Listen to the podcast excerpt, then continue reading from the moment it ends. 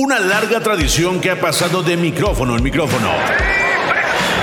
De ovoide a ovoide. Y de generación en generación. Un programa que vive la NFL con la intensidad que el fanático exige. Una hora de análisis, estadísticas y datos dignos para un público adicto a la acción de la NFL. Cuarto cuarto. Con Rafa Torres Patotas, Elba Jiménez, Nazario Pollo Azad y Rodrigo Fernández de la Garza Fo. W Deportes, la voz de la NFL. Hola amigos, ¿cómo están? Bienvenidos a una edición más de Cuarto Cuarto, capítulo más de la semana 6 del fútbol americano profesional de los Estados Unidos. Ya arrancó la semana, como es costumbre, arrancó el jueves con el partido entre Nueva Orleans y Arizona. Vamos a estar platicando ese partido. Vamos a estar platicando de los partidos más importantes del fin de semana. Y por ahí, yo vamos más o menos como a una tercera parte de la temporada. Vamos a platicar de los equipos que nos han decepcionado y los que nos están produciendo una grata sorpresa, ¿no? Por ahí les traemos ese contenido, creo que va a ser bueno. Mi querida Elvita, ¿cómo estás? Bienvenida, ¿qué cuentas? Ya, ya, o sea, depresión total, lo siento muchísimo, pero, o sea, no puede ser que ya vayamos a la casi mitad de temporada, ¿no? Bueno, al tercio. Estoy muy desesperada, se me está yendo muy feo, muy rápido, muchísimas alegrías, eso sí, muchísimas sorpresas, pero estoy harta de que esto vaya tan rápido. Sí, va de volada, ¿no? Sí, horrible, horrible. Sí, va de voladísima. Mi querido Pollo, ¿tú cómo estás? Muy bien, Rafa, muy bien, muy bien, Elba. Un saludo a todos los que nos están escuchando. Pues vamos muy bien, sobre todo en las ligas fantasy, vamos bastante bien. Y bueno, pues con los Patriotas no estamos sufriendo tanto como esperábamos que fuera, entonces... No, no, no, ah, eh. yo te dije que no, que yo no, pensaba que nos fuera tan mal. Pero pues les está yendo muy mal, van en el último lugar de la división, ¿de qué nos están hablando? Pero, pero iríamos de líderes en la AFC North. Traemos el mismo récord que los Bengals y que los Ravens.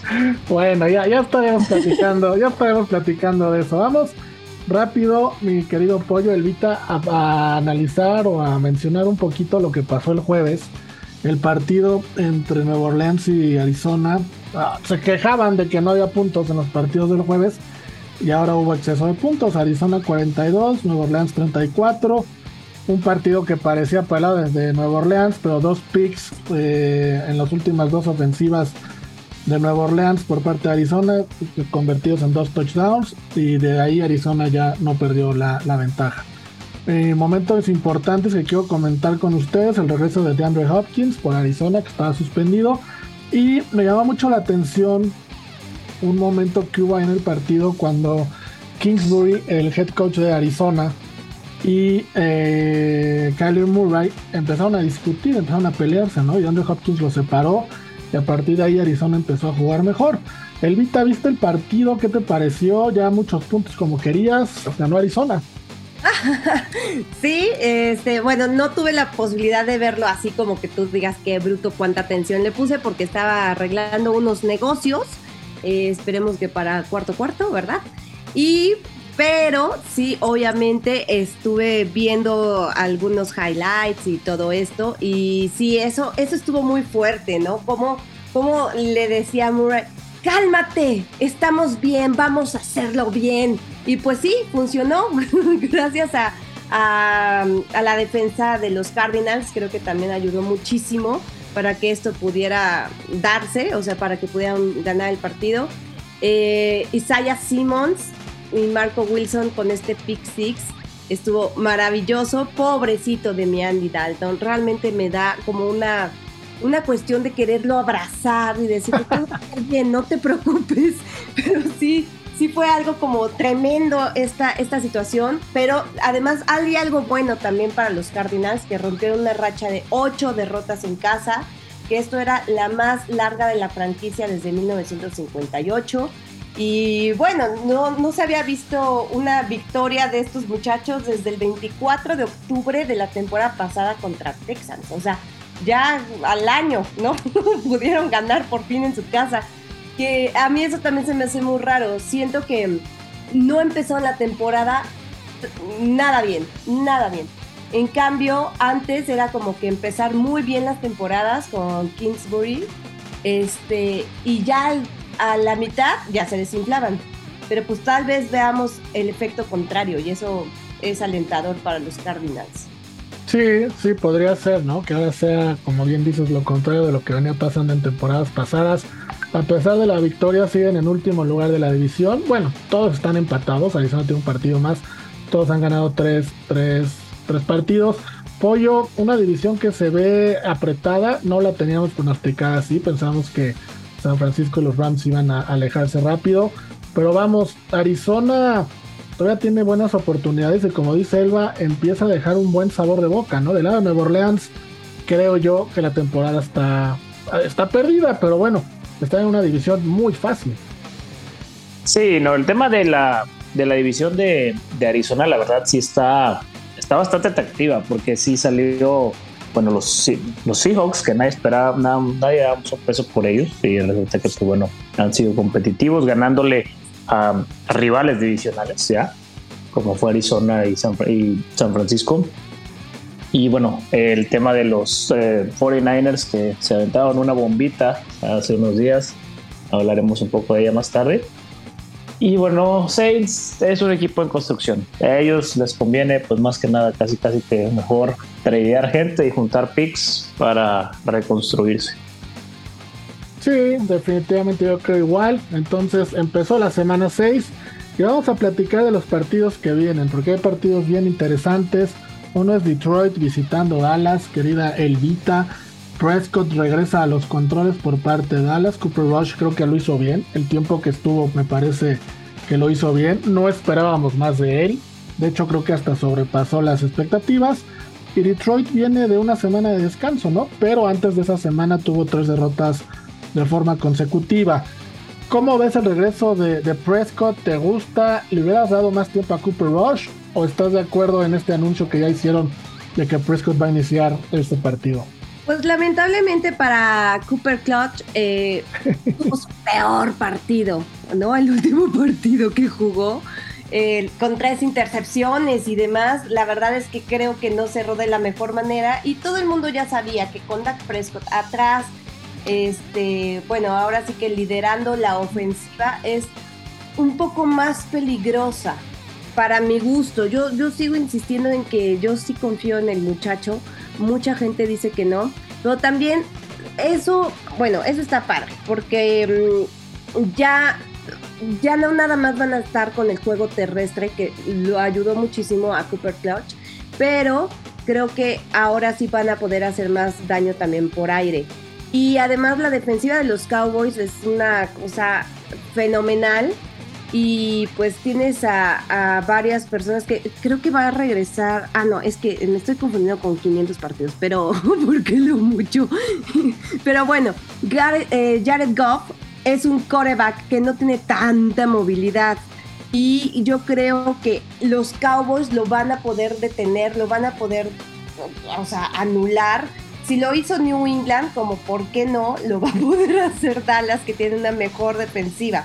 Así que van a recuperar varias este, personas importantes, los de los Lions, eh, varios lesionados importantes. Sí, Andrew Swift y DJ Shark, ¿no? Unos dos de ellos. Swift, que se me hace que el juego terrestre que este señor estuvo haciendo en los primeros partidos, dices, oye, tú muy bien.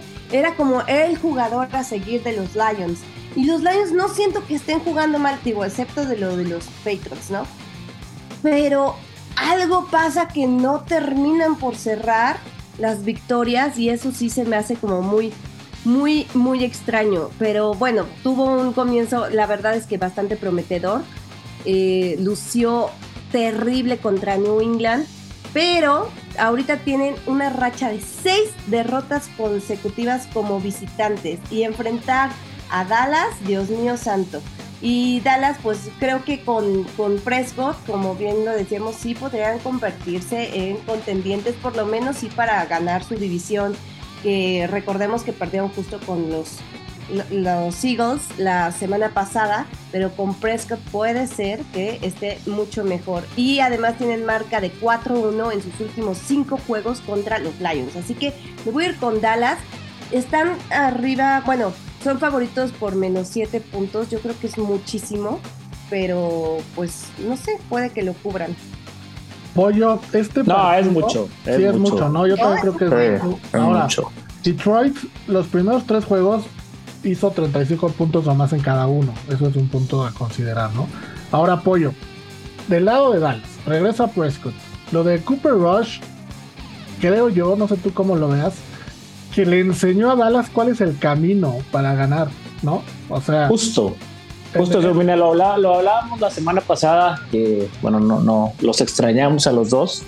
Eh, lo, lo platicábamos con, con, con David, con David eh, Blanco y con Fo. Eh, yo les comentaba esto, o sea, a ver, David decía mucho que Cooper Rush tenía que quedar esto. Yo le dije, no, a ver, él. Y Filadelfia les va a enseñar una dosis de realidad a los Cowboys, que fue lo que pasó. Pero los Cowboys, con, si le ponen este sistema a Dak Prescott, evidentemente van a ser muchísimo mejores y ya vieron ya vieron cómo pueden ganar con esta ofensiva gran, con esta gran defensiva que tienen y con un Dak Prescott que no va a cometer los errores de Cooper Rush. Exactamente. Pero ahora, ¿creemos que McCarthy sea tan inteligente para saber reconocer eso? No, no tiene que, ¿no? O sea, ya todo el mundo lo vio. Pues, todo, pues tiene que, pero es, es Mike McCarthy. Pero vamos, todo lo vimos, no, no puede ir en contra de, sus, de su propia conveniencia.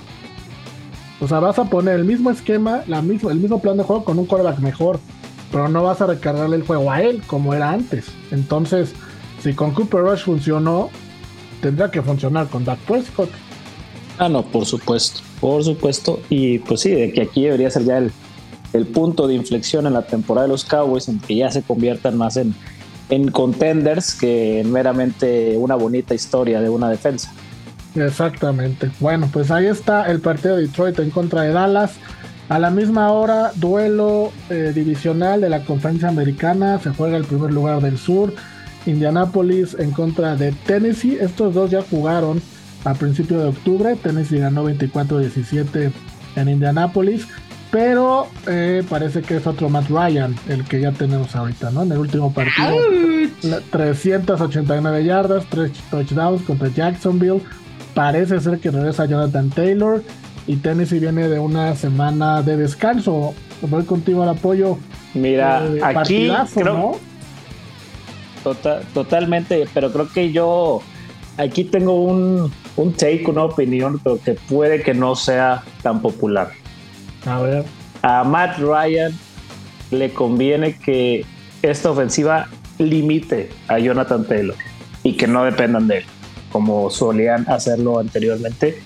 No, creo que no es coincidencia que hayamos visto al mejor Matt Ryan justo cuando no estaba Jonathan Taylor.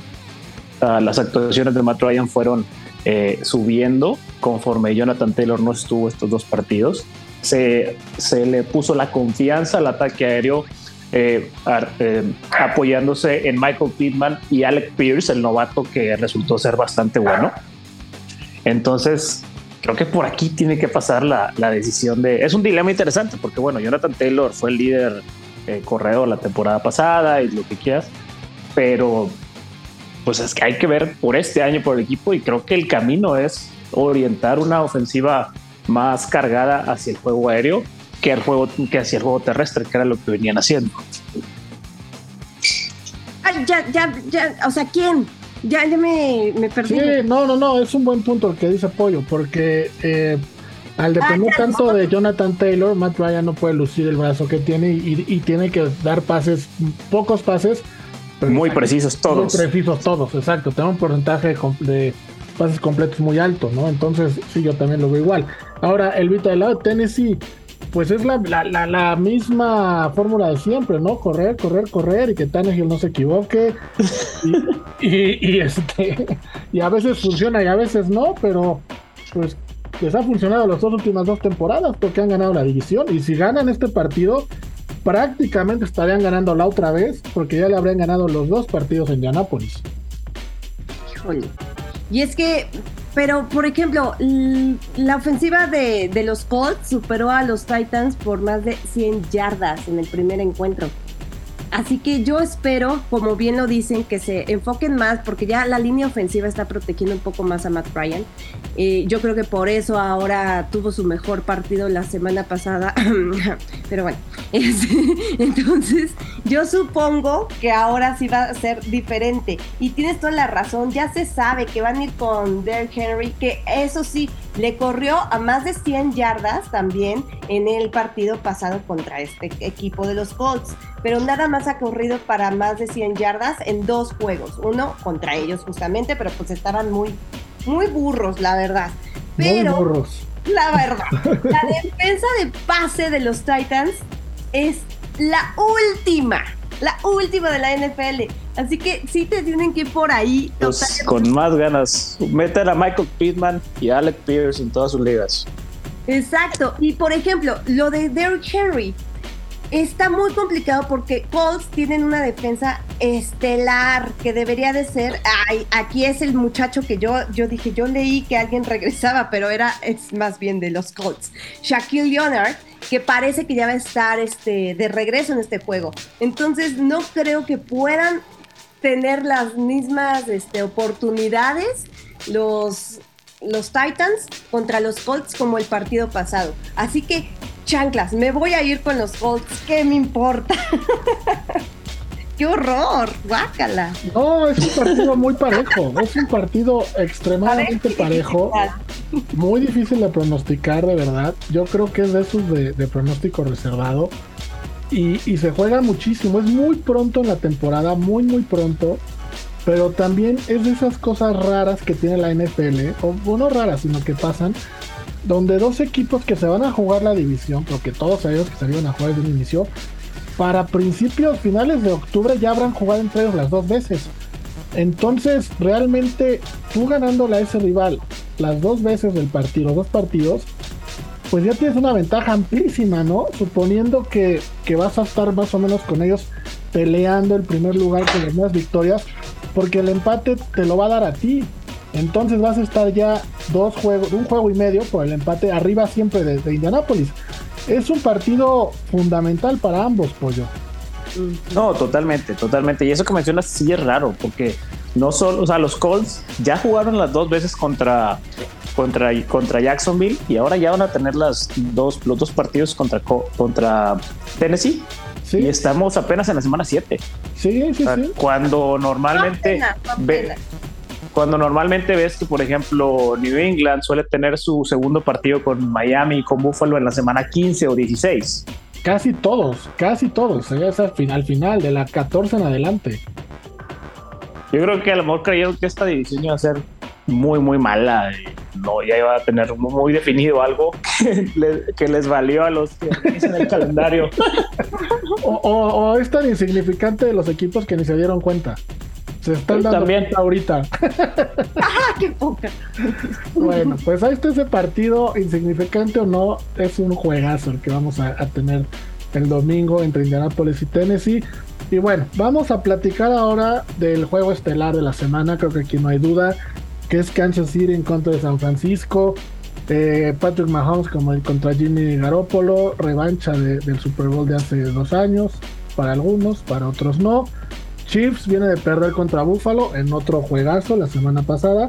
Y San Francisco viene de perder, híjole, contra Atlanta, ¿no? Sorpresivamente. Pero pues medio equipo estaba lesionada, sobre todo defensivo. Trent Williams, Nick Bosa, Armstead, ¿quién más estaba lesionado? Mosley, Wafanga. Sí, todos, ¿no? Es más, fácil, decir los que no estaban lesionados. Este, ahora, bueno, a media semana, el jueves, nos enterábamos del cambio de San Francisco con Carolina. McCaffrey va para, para San Francisco. Dudo mucho que juegue.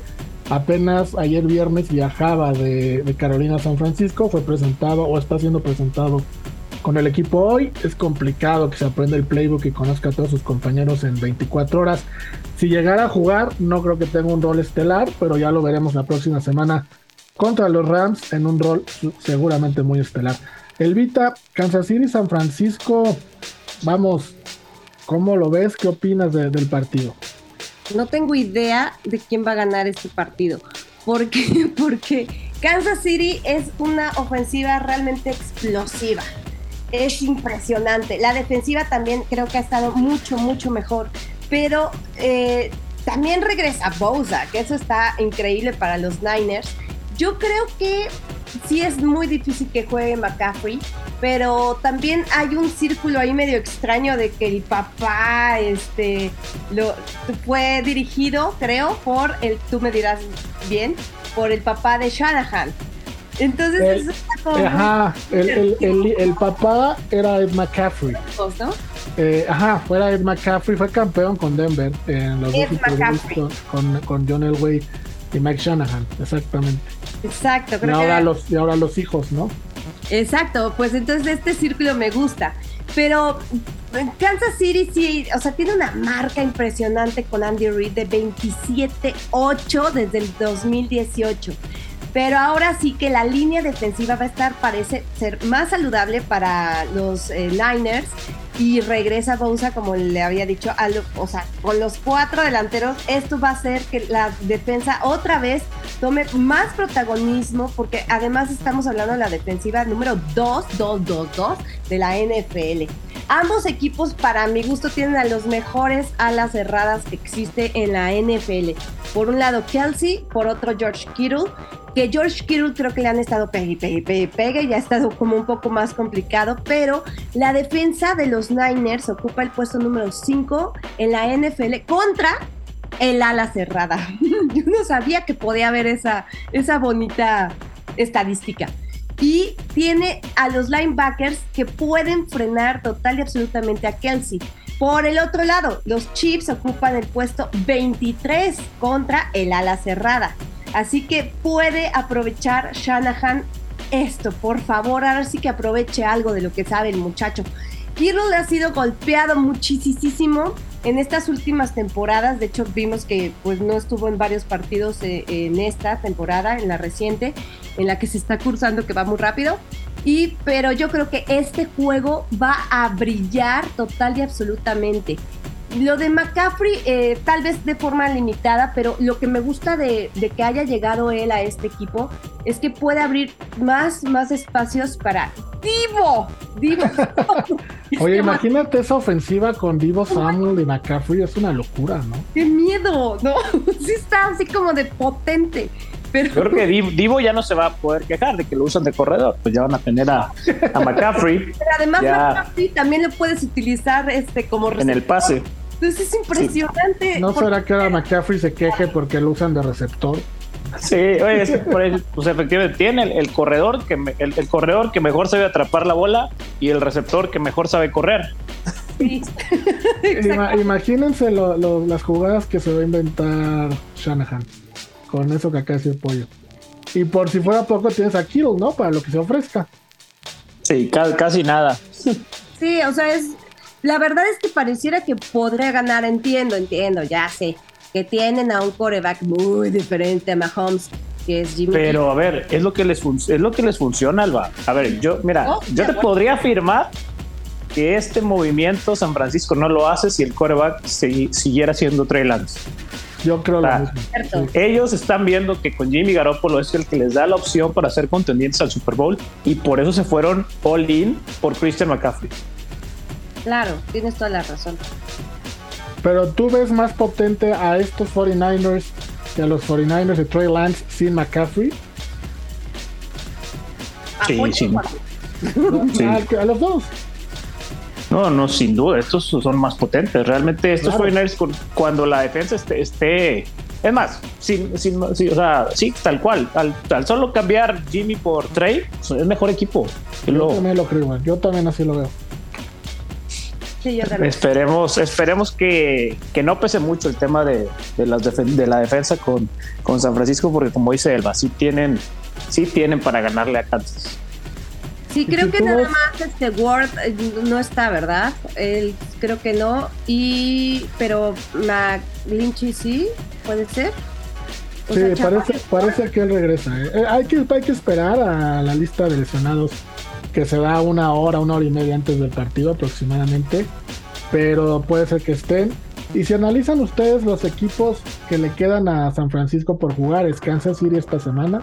Los Rams la próxima, que McCaffrey ya jugó contra los Rams estando en Carolina y les corrió por todos lados.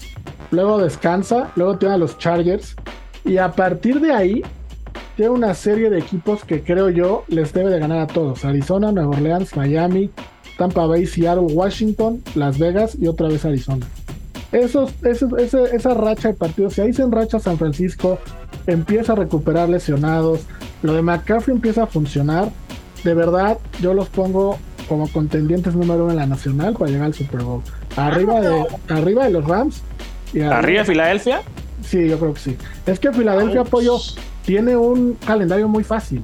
Sí, sí, el calendario, el calendario es muy fácil. Yo, pues yo, los quiero ver contra un, un peso pesado. Es que no los vamos a ver. No, no, no exactamente. La semana 11 o 12 contra Green Bay y Green Bay está en crisis. No, Green, Bay de los Jets le acaban de meter casi 40 puntos. O sea, Por eso es que yo con Filadelfia tengo mis dudas, ¿no? Y si los analizo hombre por hombre, jugador por jugador, creo que el roster de San Francisco es mejor. Sí, es, es muy imponente, muy imponente. Imponente. Mm, bueno, entonces, ¿con quién se quedan? ¿Con Kansas o con San Francisco para este partido? Vamos, a darle la confianza a Jimmy G. Yo voy con San Francisco. Yo también, ¿eh? Yo también vamos con San Francisco y su defensiva, definitivamente. Yo también. De hecho, yo ya estoy en el trend de los 49ers en esta temporada, porque hay otro tren ahí en. Que ya se descarriló. En Colorado, que está atorado. bueno, vamos a la primera y única pausa del programa y regresamos para platicar de un partido que todo México va a estar pendiente. Pittsburgh, Miami. Ahí venimos. La NFL no para ni al terminar la campaña. Y cuarto cuarto tampoco. Continuamos con más información en W Deportes. Amigos, estamos de regreso para seguir platicando de, lo que viene esta semana, en la semana 7 de la NFL. Y ya llegó Fo, que no, no, no estuvo con nosotros en la primera parte del programa. Fo, ¿cómo estás? Bienvenido. Todo muy bien, amigos. Aquí ya saben, padeciendo las, las vicisitudes de una ciudad tan complicada como esta, pero siempre aquí listo para platicar de NFL. Perfecto, pues ya está Fo de regreso. Y amigos, nos quedamos eh, con un partido que dije que a mucho México le, le, interesa, gran parte de México, porque es de dos equipos que son de los más populares en este país, los Pittsburgh Steelers en contra de los Miami Dolphins. Steelers termina una racha de tres partidos de derrotas seguidas, ganando la Tampa la semana pasada. Y eh, Miami pues regresa tú a, a los controles después de lo que pasó con Ted Bridgewater y con Skyler Thompson. Pollo, aquí hay un dato bien importante que te quiero preguntar porque tú estuviste muy pendiente de todo esto en su momento. Regresa Brian Flores a Miami. Eh, sí. Con los Steelers. ¿Esto tú crees que tenga algo, algo que afecte en algo el juego? será nota. Hay que estar pendientes. Pues mira, no ha sido tanta nota como yo hubiera esperado que fuera, pero sí estoy seguro que Brian Flores va a preparar un game plan defensivo para comerse a Miami. Sabe, de dónde de dónde coge a sabe cómo atacar, atacar a este equipo. Eh, entonces, creo que, digo, ya los, ya los vimos comerse a, a Tampa Bay y a Tom Brady. Entonces, creo que Brian Flores va a preparar con mucho gusto este game plan. Sí, sí, definitivamente yo creo que va a ser el, el juego de su vida, por lo menos de la temporada. El Vita, ya estuvimos platicando hace 15 días con la doctora Pamela Herrera, ya nos explicó todo el tema de las conmociones. No quiero entrar a detalle, pero tú eras una de las principales, eh, ¿qué podemos decir? Personas que estaba en contra del regreso de Tua. Ahora es inminente su, regreso a, la, a la cancha, ¿no? ¿Cómo lo ves? ¿Te gusta? ¿No te gusta? Eh, ¿Qué esperas de esto? Pues esperemos que esté bien, o sea, la verdad.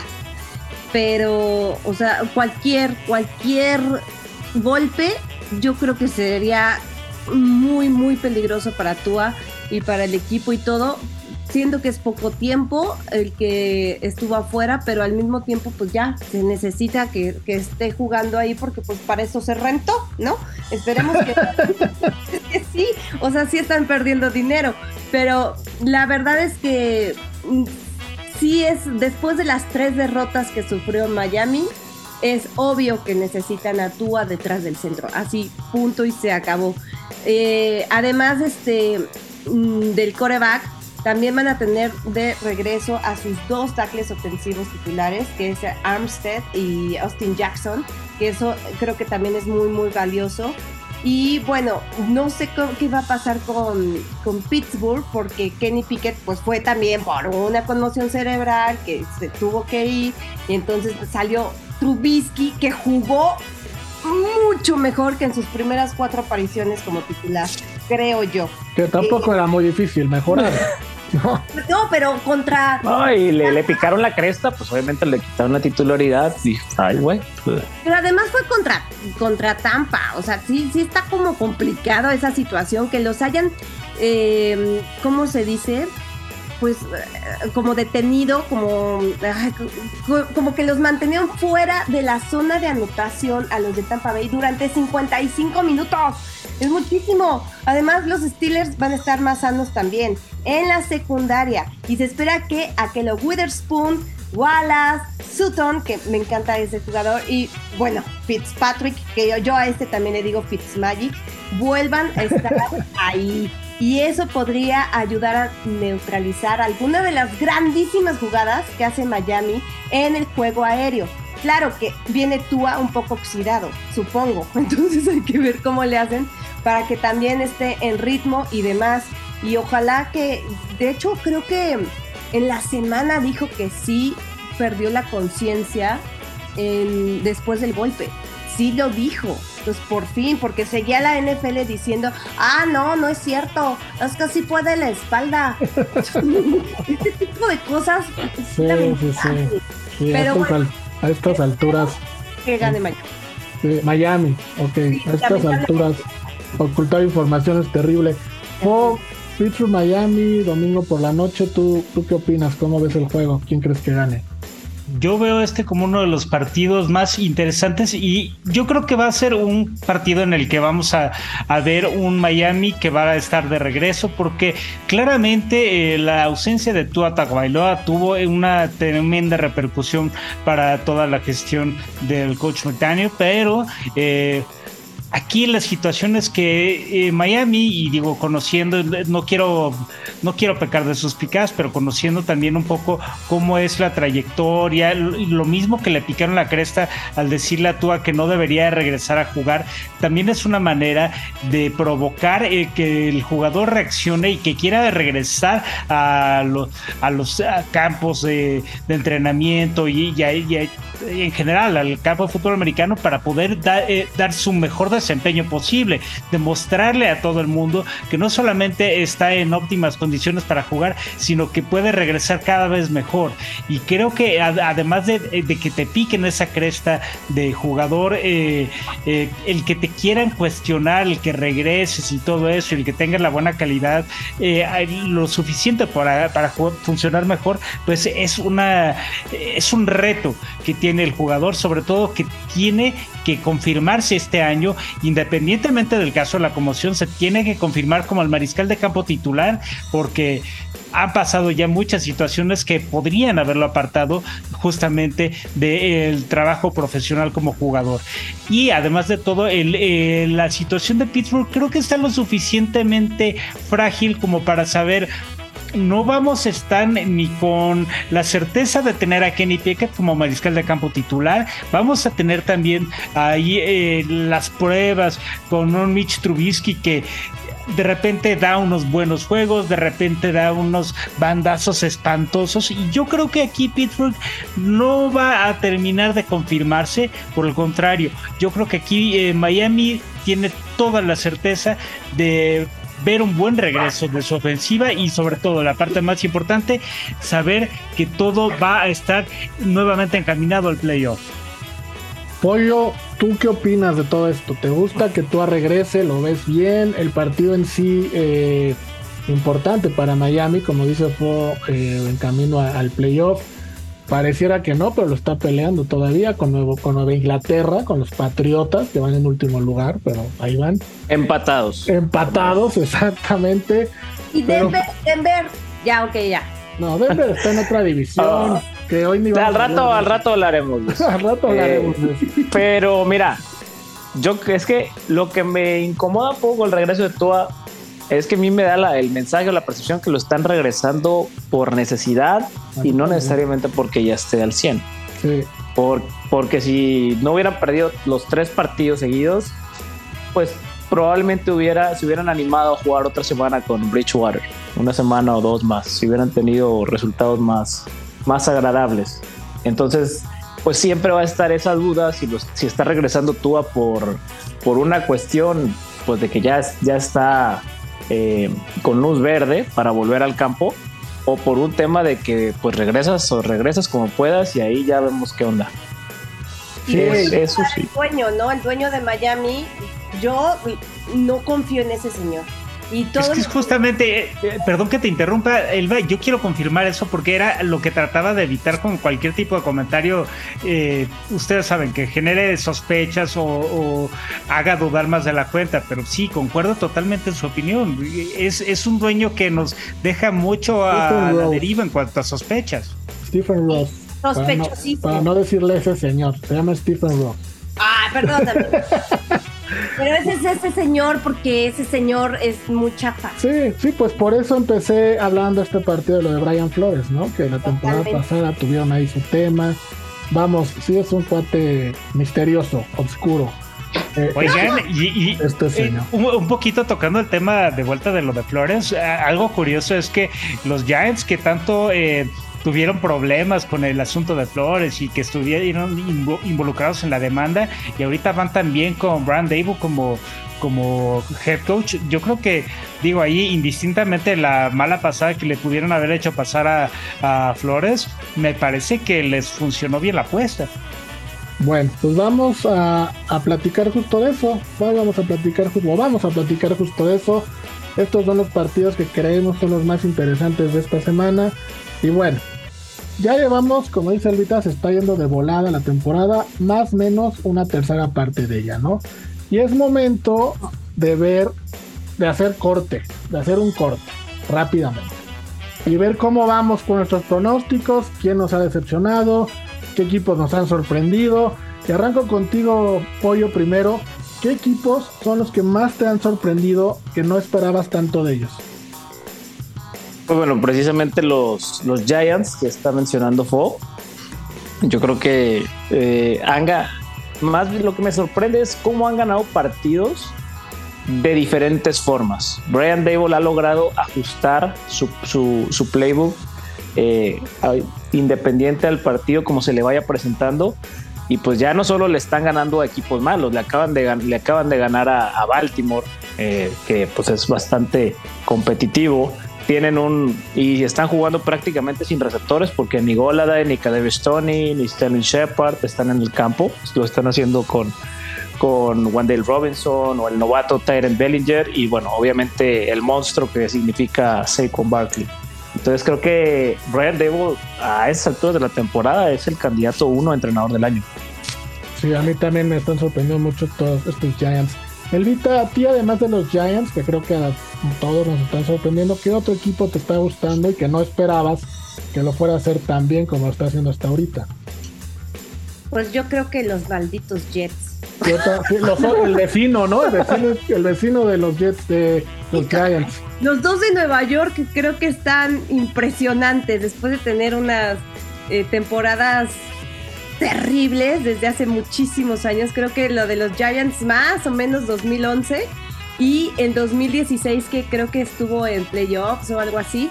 Ahí puede ser, pero lo de los Jets también se me hace que yo, yo decía no voy a dar un peso. Bueno, también Seattle, pero ya alguien más hablará de ellos seguramente.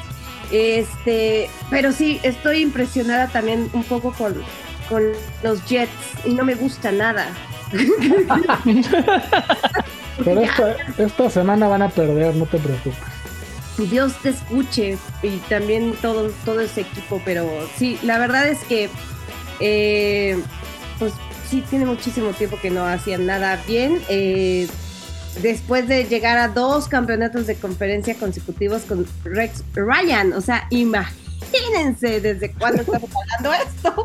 O sea, y ya, pues tienen como nueve años sin, sin hacer absolutamente nada. No, y lo, más sorprendente es que lo están haciendo extremadamente bien de visitantes.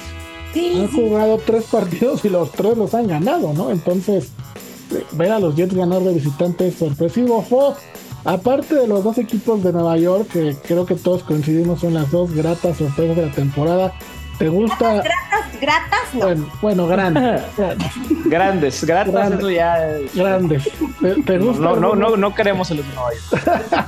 ¿Te gusta algún otro Fo? ¿Otro equipo por ahí que te esté sorprendiendo? Para bien, obviamente.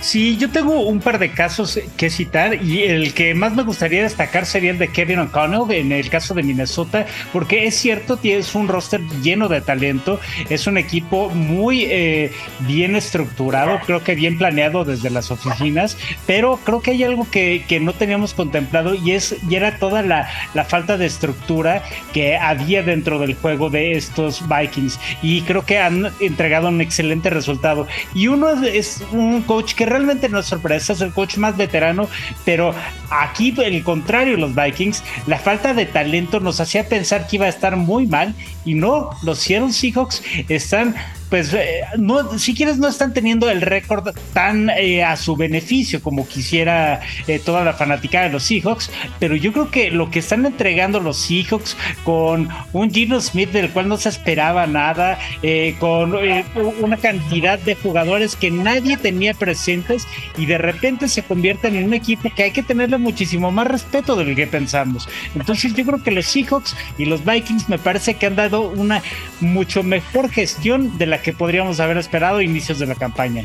Coincido, coincido contigo y nada más yo voy a sumar a los cuatro equipos que, que han dicho a Atlanta. Atlanta tiene récord de 3-3, 500, para como lo pronosticábamos, yo pensaría que iba a estar peleando los últimos lugares en este momento y al contrario está peleando el primer lugar de su división junto con Tampa. Me parece que por ahí eh, podrían estar hasta el final luchando con ellos. Para mí Mariota me está sorprendiendo muchísimo lo que está haciendo. Sí, lo que está haciendo en Atlanta, ¿no? Sorpresa eh, con sus precauciones, no, no creo que haga nada espectacular, pero tener un récord de 500 y andar por ahí peleando la, la división, creo que para Atlanta es más, más de lo que teníamos pronosticado para ellos. Y ahora vamos a platicar de las, de las grandes decepciones, ¿no? De las decepciones hasta el momento, y creo que hay una que es, que es terrible, que es la que más nos ha decepcionado a todos. Mi querido Elvita, eh, déjate ir, por favor. No, no, no, tampoco tan así. Pero sí, total y absolutamente los Denver Broncos. Ya todo el mundo decíamos, sí, ya denles el Lombardi, es más, denle tres Lombardi, ¿qué me importa? ya no tengamos temporada. Pensamos que iban a robar, a arrasar, a quemar a todo el mundo y pues se quemaron ellos solos. A mí entiendo que sí, el desgarre que tuvo en el hombro Russell Wilson y que luego ya fue que más bien en toda la parte de la espalda. Y sí está terrible, pero Pete Carroll, cuánta razón tenías. El sistema que, que ver a Wilson tan impresionante es ahora lo que está haciendo con Gino Smith. Así que. Gino verdad, Smith, ¿de dónde salió Gino Smith? Sí, ¿qué le pasa? Pero la verdad es que tal vez vayan recuperando un poquito, pero es la gran decepción para todo el mundo, como bien lo dices, que de hecho me puedo, puedo decir que es el salvaje oeste, la gran decepción. O sea, entiendo que sí está jugando bien Kansas y todo, pero es lo que esperábamos de esa división, creo que en sí es la gran decepción de toda esta temporada. Que si tú lo analizas la división y ves cómo van, más o menos así los proyectamos, ¿no? Sí. Kansas, Sí. Chargers segundo, Denver y Raiders. Lo que no proyectamos es la forma de jugar. Denver lleva 91 puntos a favor en 6 juegos, pollo. Es, es ridículo, ¿no? Sí, pues es que mira, Rafa, tú, tú por eso dijiste que, que Denver ya iba a ganar esta semana y es precisamente porque pues Russell Wilson probablemente no juegue. Entonces ¿Qué fue? va, es, va a ser decisión antes del partido y pues Brett Ripien fue el que entrenó toda la semana. Entonces vamos a, a esperar a, a ver eso. Pero no, y ya más en serio, pues bueno, creo que en Colorado se están jalando de los pocos pelos que le quedan a, a John Elway por no haber contratado a Brian Dable. Híjole. No, yo la verdad lo único camino que veo es que Hackett haga sus maletas, las haga hoy, las haga en la semana 10, en la semana 17 pero no, no, no, no, no le veo futuro a ese proyecto. Mientras antes, mejor se tiene que, se tiene que ir Hackett. Mientras antes, mejor. ¿Fue alguna otra decepción al nivel de Denver o un poquito menos, pero alguien más que te haya decepcionado esta temporada hasta ahorita? Mira, es que yo no quiero llevarle la contra, pero creo que quiero rescatar algunos puntos de Denver que son muy importantes a destacar y que me hacen pensar que no todo el futuro de los Broncos está comprometido. Es cierto, la gestión inició fatal, pero defensivamente los Broncos son una cosa sorprendente. son verdaderamente fuertes y me parece que es un equipo que poco a poco va a empezar a tomar más eh, solidez, más eh, seguridad, sobre todo, que, que gracias gracias a esta defensiva la van a empezar a adquirir. Y otra cosa que también, no sé si ustedes lo alcanzaron a percibir, pero hubo unos pequeños instantes en el último encuentro de los Broncos en, el, en los que se empezó a notar un, desempeño mucho más seguro por parte de Russell Wilson el Russell Wilson que acostumbrábamos ver en Seattle estaba haciéndose manifiesto en, esta última aparición y yo creo que poco a poco Russell Wilson va a encaminarse para ser este mismo líder que siempre fue bajo el, mandato o, o, bajo la dirección de Pete Carroll. Ahora, va a tomar un poquito de tiempo, sí, tal vez no esta temporada, pero tal vez la siguiente, no lo sé, no, no, no soy eh, pues un oráculo para poder eh, adivinar, pero yo sí creo que los Broncos van a mejorar y eso va a ser tarde o temprano. Y por otro lado, a, un equipo al que no le veo en ese camino y que no creo que vaya a tener esa misma fortuna, va a ser el de los Colts de Indianapolis. Es un equipo con mucho talento que ha tenido muy buena inversión, que está... Eh, pues hasta cierto punto con eh, suficiente apoyo como para poder decir, estos Colts tienen que despuntar tarde o temprano, pero llevan un año, dos años, tres años y no termina de, catapultarse el proyecto de Frank Reich. Pero esta temporada te ha decepcionado Indianapolis. Digo, arrancaron mal. Arrancaron mal, pero van en, van en, van mejorando, ¿no? Cada, vez se ve un avance, cada partido se ve un avance. Sí, se ve un avance, pero, ¿sabes? Poco a poco termina volviendo a caer y, y yo creo incluso... Es, que este, este equipo de, los Colts, con todo el talento que tiene, es que debería ser el, líder indiscutible de su división y lo, más bueno, pues a ver, juegan contra Titans, lo platicamos en la primera parte del programa, juegan contra Tennessee esta semana. De ganar van a ser el líder indiscutible de su división y están a un empate. Un empate fue lo que no los tiene como líder de la división. El empate que tuvieron contra quién fue? ¿En qué semana? Uno. con más razón. No, no como con más. No. No, o sea, con menos razón. De la semana 1 a la 3 es pretemporada para los titulares. A ver, ya sea, o sea, la pretemporada ya no existe. Juegan tres semanas para ver quién se queda en el equipo y quién no. Y los titulares realmente semana 1 a la 4 a veces es la pretemporada de ellos. Sí, yo también.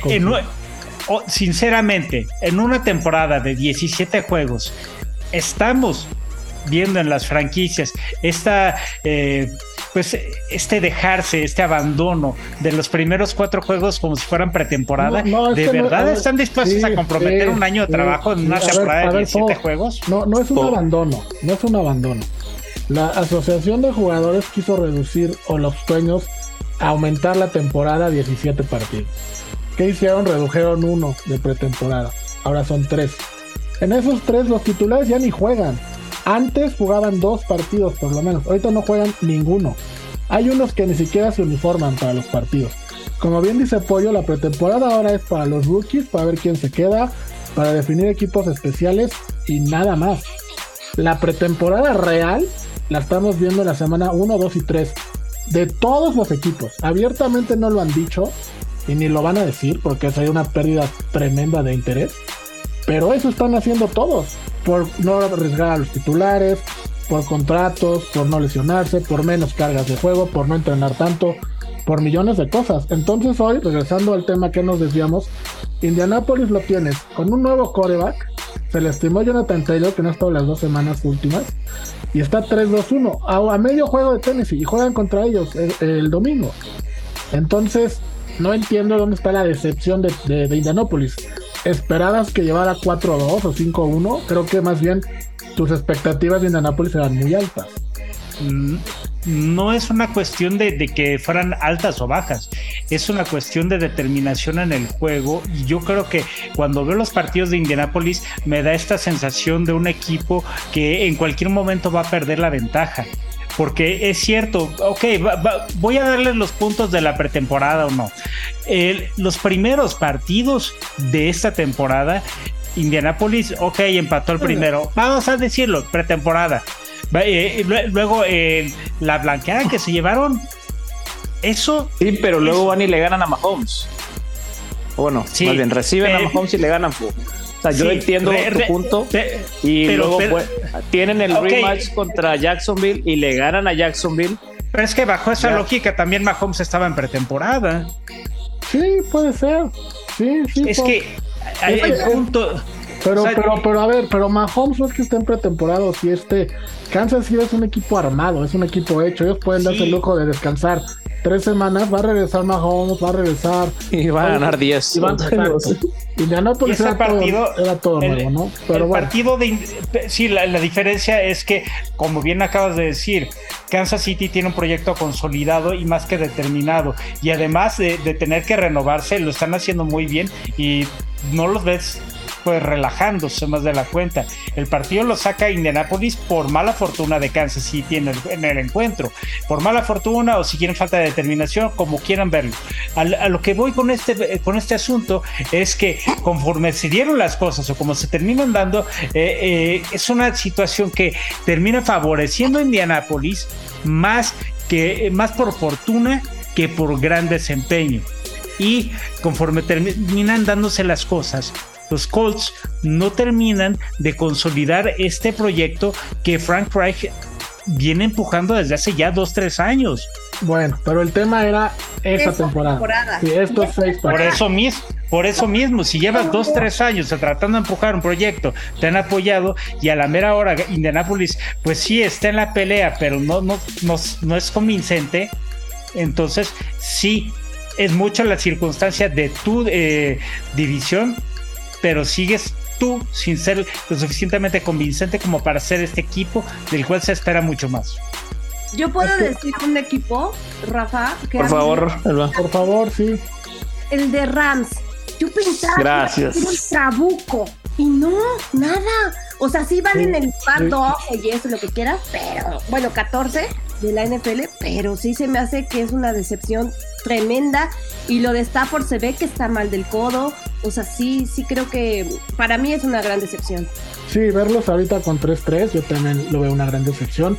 Por ahí, posiblemente Cincinnati, no en el sentido de la temporada, porque están teniendo una temporada muy similar a la pasada, pero sí en el sentido de cómo terminaron la pasada. Yo pensé que la inercia de la temporada pasada les iba a dar para arrancar esta, esta mucho mejor. Y no, también están ahí con un récord de 3-3, ahí van en, su división. Hay que esperar, hay, hay que esperar y vamos a ver cómo se van acomodando todos los equipos, ¿no? Pero bueno, pues entonces, para resumir, nos quedamos con sorpresa los dos equipos de Nueva York. Le gusta a quien no le guste, pero esas son las dos sorpresas, las máximas. y la máxima decepción, pues Denver, ¿no? Creo que Ah, ahí, andamos, más o menos, ¿no? Sí, sin duda, sin duda. Bueno, pues llegamos al final de, esta emisión. Elvita, muchas gracias. No, hombre, gracias a ustedes. Disfruten de esta semana 7 de la Fue un placer, amigo. Ya no llegues tarde, por favor. No, no, no. Yo eh, prometo que tendré que salir una hora antes para evitar este tipo de problemas. Pero nos, nos vemos aquí, los escuchamos la siguiente semana. Pollo, no me acuerdo si fue contigo o con Elba que hice una apuesta de que Denver iba a tener mejor récord que, que Patriots al final de la temporada. Sí, es cierto. Fue, fue con Elba. Fue, con, Elba. Ahí creo que fue un, desayuno, una comida, no sé qué estaban. comida. Pero se, me hace que, Elba trae el momio favorito ahorita ¿eh? para ganarla. Pareciera que sí. Bueno, pensé que eras tu pollo, pero no era Elvita, era Elvita. Mi querido Pablo, pues muchas gracias. Nos escuchamos el próximo fin de semana. Sí, eh, por aquí estaremos el siguiente sábado. Si estén pendientes para escuchar el cuarto cuarto. Y ustedes, amigos, no se vayan, no le cambien, sigan escuchando W Deportes. Nos vemos. Adiós. Se agotó el tiempo de juego y cuarto cuarto terminó por el día de hoy. No dejen de sintonizarnos el próximo sábado en W Deportes, la voz de la NFL.